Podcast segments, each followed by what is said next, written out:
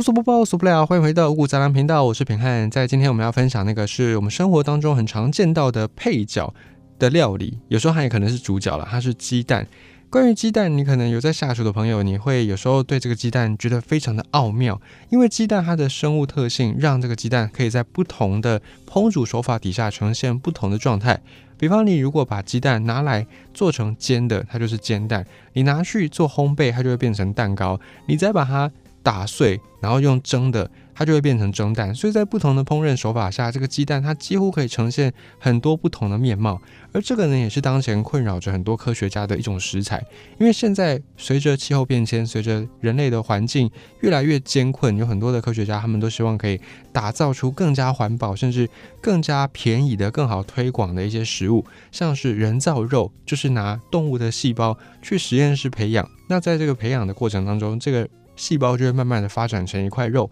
真的肉。比方拿牛的细胞去培养，就会真的培育出一块牛肉牛排。但是呢，培育出这个牛肉牛排，到最后到市面上去的时候，不用因此而宰杀牛。首先呢，这个在人道上面会比较符合大家的期待。另外呢，素食的朋友可能也就可以基于这个比较人道的原因而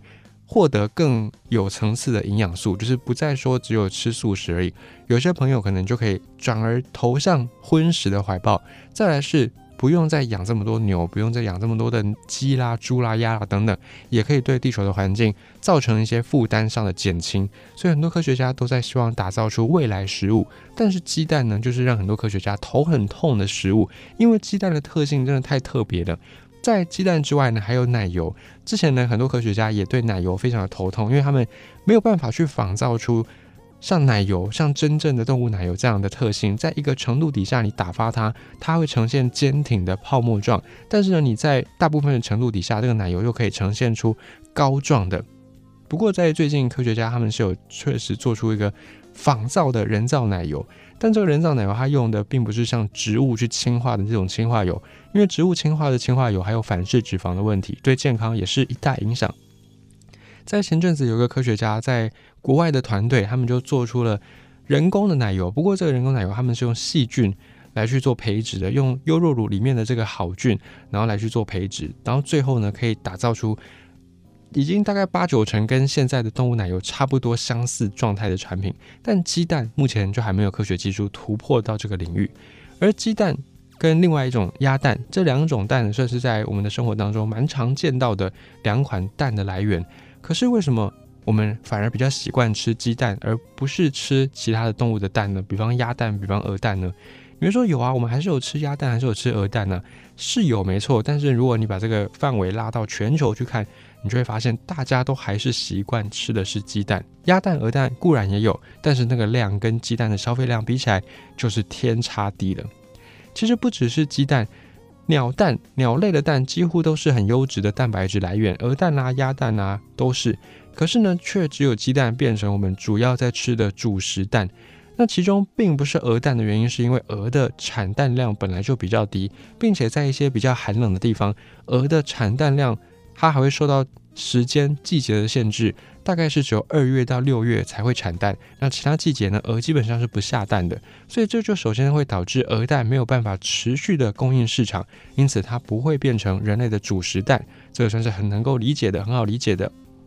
那你说那鸭蛋呢？鸭蛋不是还蛮多的吗？并且现在的养殖技术上其实也有蛋鸭，就是专门在生蛋的这些鸭的品种。那它跟蛋鸡就一样啊，都可以有全年产蛋的习性。那为什么我们还是主要吃鸡蛋而不是鸭蛋呢？这个就要从背后的几个历史节点、历史因素来看。首先，人类的老祖先在驯化各种动物的时候，大部分都是为了吃肉为主。那比较例外的呢是狗。一开始大家驯化狗，其实并不是为了要吃狗肉，而是要驯化狗来当成是人类社群里面的守卫。因为在古早社会，人类的各项技术还没有这么发达，还没有办法就是很好的去对抗这些在野外生活的洪水猛兽们。所以呢，养狗有一部分呢是为了保卫人类的社群、村庄、村落等等。那么除此之外，人类大部分在驯化这些动物的时候，都是为了要吃动物的肉，比方牛，比方猪，鸡也是如此。而在人工饲养之后，也就是开始驯化这些动物之后呢，因为食物充足的关系，所以像鸡啦、像鸭啦这些鸟类，它们就改变了它们的繁殖期，变成了一整年都可以繁殖。这个也让人类就意外的获得一种优质的蛋白质来源，也就是鸡蛋以及鸭蛋。那鸡蛋跟鸭蛋，它们里面并不是只有蛋白质而已。每一百公克的鸡蛋里面的蛋白质含量当然是最高的。一百公克的鸡蛋大概有十三点三公克的蛋白质，然后脂肪大概是八点八公克，再来就是碳水化合物大概是二点八公克。那剩下呢，还有一些是维生素 A 啦、维生素 B one 啦、钙质、铁质、钠、磷、钾等等。那这些维生素呢，它们的含量就很少，是以毫克是微克来计算的，那个量就很低很低。那除此之外呢，大部分就是水分。那值得一提的是，鸭蛋一百公克的鸭蛋，在蛋白质或者是在脂肪跟鸡蛋的差异都不太大，大概就是有有的是鸡蛋比较多，那有的是鸭蛋比较多。比方呢，在鸭蛋上来说，一百公克的鸭蛋，蛋白质有十二点六公克，比鸡蛋稍微低一点点。那脂肪呢，则是鸭蛋比较多，脂肪鸭蛋大概是十三公克，那鸡蛋大概就是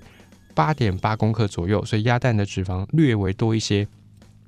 再来是碳水化合物，鸭蛋每一百公克鸭蛋是三点一公克的碳水化合物。胆固醇呢，两个则是差不多，鸡蛋胆固醇是五百八十五毫克，鸭蛋是五百六十五毫克。所以如果单看营养程度的话，鸡蛋、鸭蛋是差不多的，各有千秋的。所以呢，显然营养成分。多不多，并不是我们选择鸡蛋而不是选择鸭蛋的那个重要关键因素。因为呢，在蛋白质含量虽然鸭蛋低一点点，可是呢，维生素或者是一些微量元素，鸭蛋是反而多的。脂肪，鸭蛋反而也是比较多的。所以从营养上来看呢，鸡蛋、鸭蛋都差不多。如果你要从补充维生素的角度来看，甚至鸭蛋还更适合拿来当成主食蛋。但为什么最后人类选择的是鸡蛋呢？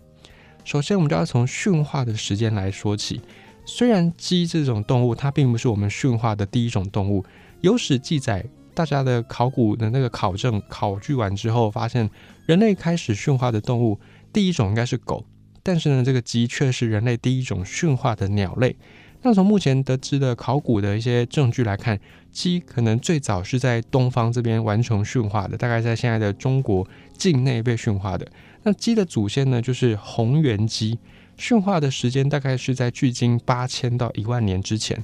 那么鸭现在养的这些鸭，它们的祖先呢也是野生的鸟类。根据考古的考证，这些鸭目前你看到的这些白色的鸭，它们的祖先叫做绿头鸭。从考古的证据来发现，也会看到说，现在的鸭同样也是差不多在距今六千年前左右驯化的，就是它驯化的时间比鸡又大概晚了两千年左右。那在这两千年的时间，其实你不要看这两千年好像短短的，只是一个两千的数字，它在人类历史上已经算是还蛮长的一段时间了。你看，从耶稣降生到现在，也才两千多二十三年而已。你看，这个人类历史上两千年就发生了如此多的事情。所以在远古时代这两千年，虽然从整个演化史来看并不足道，并不值得一提，但是从人类历史来说，两千年已经足以改变很多事情了。那么鸡先被驯化之后呢？大家会比较先拿到鸡蛋嘛？那拿到鸡蛋之后，过了两千年，人类可能已经习惯了鸡蛋，所以鸭蛋即便后来居上，但是大家习惯已经成自然，就比较不会想要再特别再去培养鸭蛋，这是其中一个可能的原因。再来是饲养的条件也有差，鸡呢还是目前世界上面饲养最多的家禽，甚至它可能是被饲养的最多的一种动物。根据联合国的农粮组织的报告。每个人在世界上的人大概一年呢会吃掉六百六十亿只鸡，就全部的人加起来一年大概要吃掉六百六十亿只鸡。那鸭子呢，不管是从饲养量或者是饲养的地区广泛度都比鸡还要低。为什么呢？就是因为养鸡跟养鸭本来就需要不同的饲养条件。首先，鸡它是一种对环境的适应能力很强的鸟类，不管在热带、温带，甚至是比较冷一点的地方，它都可以很好的生存。而且呢，一样，你如果都用棚子、用鸡棚、鸭棚来养鸡呢，甚至可以从小鸟的阶段，你就可以把它放在笼子里面养，一直养到它长成成鸡，能够上市去卖。所以在管理上面，鸡的成本显然是比较低的。但是鸭就不一样了，鸭的耐热程度。比鸡还要差，而且呢，一样，如果你都是用鸡棚、鸭棚来养鸭，鸭子需要的空间是要更大的，而且鸭不但是需要棚子，它们还需要有一个蓄水池，方便它们下水。我们刚才讲到说，因为鸭的祖先是绿头鸭，那绿头鸭本来在觅食或者在生活的时候都是围绕着水进行的，所以正常情况之下呢，在他们的祖先绿头鸭这边。它们的习性是一天里面大概有一半的时间都会在水里面，不管是吃东西也好，或者是单纯的就在水上漂浮都是。而这样的习性在鸭子被驯化之后都还保留着，所以现在养鸭基本上你都是要有比较宽阔的水能够在旁边，比方水池或者是就养在河边。所以在早期你如果去到台湾的乡间田野，你经常可以看到在溪流在河岸边会有所谓的养鸭人家，就是这个道理。那就算你是用棚养，你还是要给它一个蓄水池，因此养鸭的条件就会比鸡来得更加严苛，并且成本也会更高，所以这个也是造成养鸡普遍上比养鸭容易得多的原因。再来是你驯化的目的，也导致人类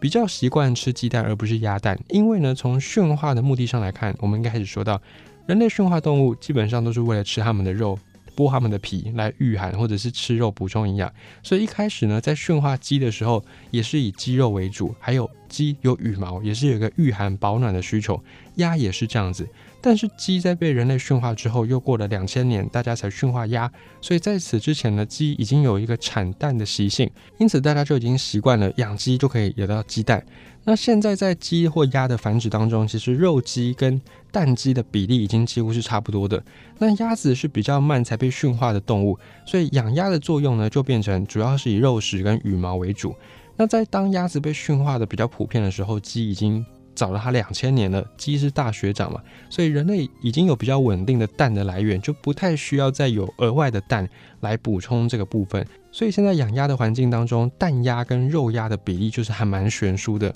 大家都还是养肉鸭为主，就是主要是吃它的肉，而并不是要拿它的蛋。还有呢，刚才讲到的养殖成本也会导致价格的不同，蛋的价格的不同，就会导致大家的选择也跟着不一样。同样都是鸟蛋。鸭蛋一斤呢，平均都是要比鸡蛋还要再贵上几块钱的，除非呢是那一年可能特别有鸡的瘟疫，或者是可能鸡只发生了一些特别的疾病，禽流感等等，然后才会让这个鸡蛋高峰的价格可能有时候会超超过鸭蛋，不然普遍你到市面上来去买的话，鸭蛋的价格都还是比鸡蛋要高的，就是出在我们刚才讲到的生产成本上，你一样的空间你要养。鸭或者是养鸡，养鸡的那个数量就可以养得更多，因为鸡对空间的要求并没有像鸭这么大，并且你养鸭，你还要有这个地能够用水蓄水池，所以一定程度呢又在减少了你每一每一块地能够养的鸭只的数量，就会造成你整体的成本上升。所以即便这个鸭也产蛋，那首先呢它的鸭蛋价格就一定没有办法跟鸡蛋平起平坐，那价格就会影响供需，所以导致大家。更容易选择是相对比较便宜的鸡蛋，并且产量也比较稳定，因为养的人多，所以供需比较不容易失衡。这就是大家之所以会选择鸡蛋的其中一个原因。并且呢，从营养价值的角度来看，今天假设鸭蛋有一个特别特别好的营养素，而且是鸡蛋所没有的，那么市场上可能就会有人还是愿意花大钱去购买鸭蛋，因为它有鸡蛋没有的好处。但是我们一开始就讲。鸡蛋跟鸭蛋每一百克的营养物质其实是差不多的，可能有一些是鸡蛋好一点，有些是鸭蛋好一点，但总体来说呢，鸡蛋跟鸭蛋营养并没有差到很大，即便品种不一样，可是那个营养素也都是差不了多少，所以营养价值差不多的状态之下呢，自然也就不会有这么多人想要捧着高价来去买鸭蛋。最后呢，则是应用层面。还记得我们一开始说的吗？鸡蛋作为一种我们很常见到的食材，但是它的生物特性让这个鸡蛋几乎是在各种不同的场合都能够担纲重要的角色。比方烘焙，它可以变成蛋糕；比方用煎蛋，它可以变成煎蛋卷；用汤里面，它可以变成蛋花汤。蛋几乎可以出现在任何的料理当中。可是呢，像鸭蛋，你就很少看到鸭蛋蛋花汤，或者你可能很少吃到鸭蛋蛋糕。这就是因为鸭蛋它的脂肪是比较多的，那这个脂肪比较多，就会导致这个鸭蛋它的一些烹煮的特性跟鸡蛋是比较不一样的，并且鸭蛋经常会出现的，则是以咸鸭蛋的方式出现，因为咸鸭蛋的原理呢，就是用盐去腌这个蛋，那这个盐呢会。胜过蛋壳入到蛋里面去，让蛋里面的水分慢慢慢慢减少，最后蛋里面本来的蛋白质就会凝固。凝固之后，蛋黄它本来是一个胶水状的胶体状态嘛，凝固之后它就会被破坏。那原本在蛋黄里面均匀分布的脂肪就会变成油聚集起来，变成出油的蛋的这个效果。那刚才讲到鸭蛋的脂肪是多于鸡蛋不少的，所以这样子一来呢，鸭蛋就比鸡蛋更适合做成咸蛋黄，因为它的脂肪比较多，相对的它的口味层次就比较丰富，也比较香。那也因为鸭蛋它本来取得就比较不容易，再加上鸭蛋它的一些生物特性，就导致它的应用层面是不如鸡蛋广的。还有鸡蛋已经比鸭蛋早出现大概两千年左右，因此大家也更熟悉运用鸡蛋而不是鸭蛋。所以种种原因加总起来，才会导致现在我们在市场上面看到的几乎都是以鸡蛋料理为主。你说当然也有用鸭蛋，比方说平常就有吃过用鸭蛋做的鸭蛋糕，但是我觉得鸭蛋糕跟鸡蛋糕。还是不太一样的东西。就是如果你是觉得鸡蛋糕很好吃的朋友，那鸭蛋糕你大概不能把它想成是鸭蛋版的鸡蛋糕，你可能要把它当成是另外一种食物来想。因为鸭蛋本身它的微量元素比较多，加上它脂肪比较多，所以在味道上呢，它跟鸡蛋比起来也是有更加浓郁的风味的。那如果你是喜欢这个味道的话，鸭蛋对你来说可能就很棒很香。但如果你是跟平汉一样比较没有办法接受。蛋的味道太明显的朋友，你大概就会觉得，哎，鸭蛋那个味道太重了，你没办法下咽，所以在市场上面也会影响到。最后，大家选择的是相对的比较泛用的鸡蛋，而不是鸭蛋。如果你喜欢今天的分享的话呢，也欢迎你可以在五谷杂粮的赞助页面，从各大平台呢都可以在五谷杂粮的这个页面，要找到赞助的选项。那平安也有开设不同的赞助的方式，你也可以用超商代缴，你也可以用卡片，都可以，就可以选择你适合的管道，或者你可以用小额付款都 OK 来继续支持五谷杂粮。或者你有一些想要了解的议题，你也可以透过在赞助的同时呢。留言让平安能够知道，平安也可以再去帮你搜罗这一方面的资讯，然后把它做成五谷杂粮的新的节目内容，也支持五谷杂粮能够走得更长远，能够走得更久，继续陪伴你，